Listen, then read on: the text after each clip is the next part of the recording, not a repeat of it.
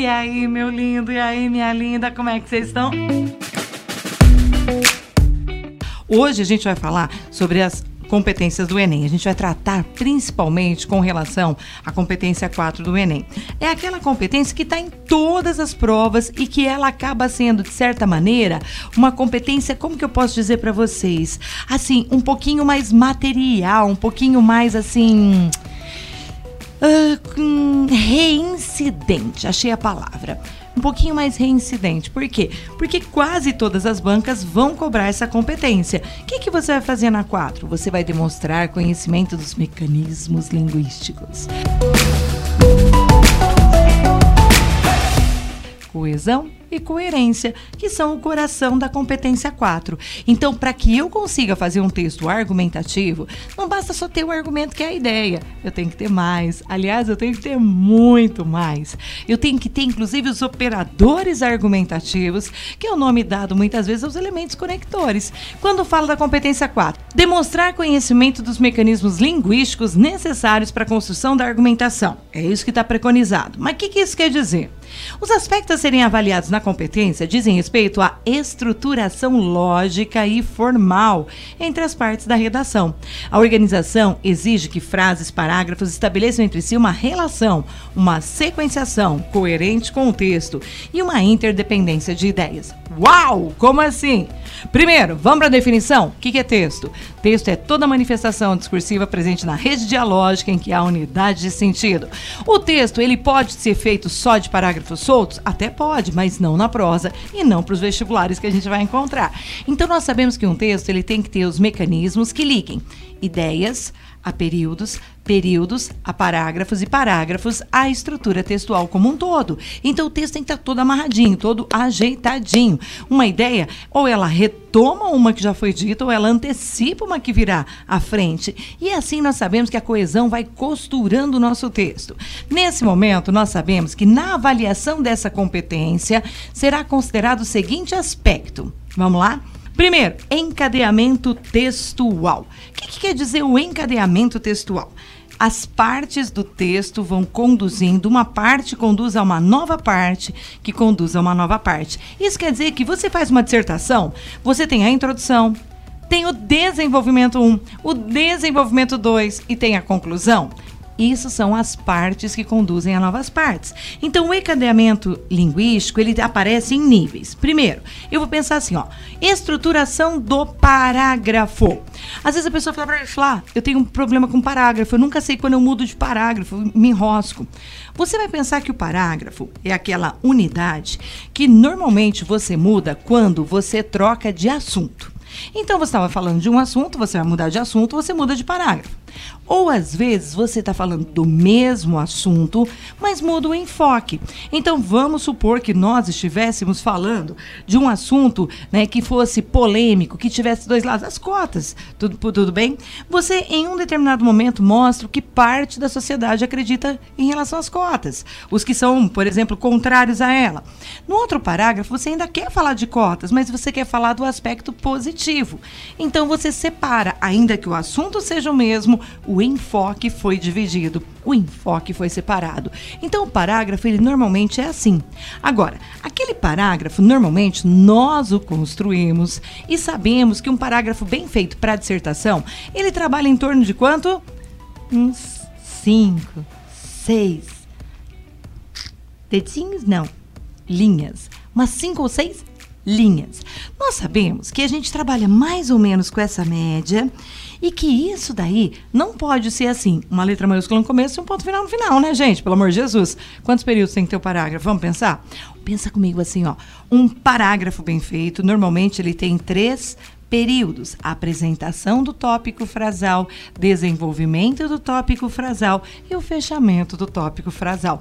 Se você pensar assim, fica muito mais tranquilo. Isso quer dizer que a cada uma linha e meia, duas, você põe um ponto final e continua no mesmo parágrafo. A coisa vai fluindo naturalmente. Você vai se habituando e vai ficando gostoso. Então você vai lembrar o seguinte, ó, ele pode ser feito de várias maneiras. Por comparação, por causa e consequência, por exemplificação, detalhamento. Vamos falar rapidinho sobre isso. Parágrafo por comparação, você busca o símile, você busca aquilo que tem de igual entre as coisas e acha um ponto para comparar. Tudo bem? Normalmente a comparação a gente faz muito em dissertação entre países. Então eu comparo a realidade nacional de um país com a realidade nacional de outro, né? E assim, consequentemente, eu mostro que não há uma coisa uníssona, uma situação uníssona, um discurso uníssono. Isso fica legal. Um outro jeito para fazer o parágrafo é a relação de causa e consequência. Essa daqui é super top, mega Power Ranger full vermelha de importante. Então nós sabemos que quando a gente brinca com causa e consequência, é o coração, inclusive, da grande, da linda, da gloriosa UEL. Nós sabemos que na UEL a relação de causa e consequência é sempre muito cobrada pela banca e que fica muito legal quando a gente coloca na nossa redação. Então a gente sempre busca o quê? Na causa e consequência. A origem, o nascimento, né? Aquele momento momento em que começa uma determinada situação. E quando eu falo de consequência, automaticamente eu falo do impacto, do resultado. Não é assim que funciona? Então nós sabemos que esse é um tipo de parágrafo que é muito legal. Você consegue desenvolver em qualquer vestibular, mas a UEL prioriza inclusive esse. Então, ainda que você possa usar no Brasil inteiro, em Londrina isso costuma ser a regra e não, né, uma, um recurso. Tudo bem? Depois, a gente sabe que dá para fazer exemplificação. Eu particularmente tenho um pouquinho de receio na exemplificação. Sabe por quê? Às vezes a pessoa vai dar muito exemplo, ela começa meio que a narrar. Então eu não sou muito fã de exemplificação, não, tá? Um exemplozinho em um parágrafo e olhe lá, certo? Então, assim, não usar toda hora. Sabendo disso, você agora sabedor disso, vai fazer o seguinte comigo. Você vai falar sobre a estruturação do período, tudo bem? Nós sabemos que os períodos, eles normalmente são feitos por orações. Quando nós falamos em períodos feitos por orações, nós normalmente procuramos os verbos que determinam o número de orações no período. O período, ele é uma unidade que vai da letra maiúscula até o ponto final, sobre a qual nós temos que estabelecer as relações de sentido. Aqui também pode ser causa e consequência, aqui pode ser contradição, temporalidade, entre tantas outras formas. É muito importante entender que o período ele é fundamental. Se o período está confuso, parágrafo vai parecer confuso, parágrafo confuso, texto confuso, redação confusa, aluno confuso, corretor confuso, nota não confusa. Redondinha, bonitinha, zerinho. Então, assim, moçada, por favor, nada de parecer que você está confuso naquela hora. É melhor você ser claro, direto, objetivo, falar com né, segurança sobre o tema que você pôs em pauta, tudo bem? Agora vamos lá. Nós sabemos também que muitas vezes o texto ele tem referenciações.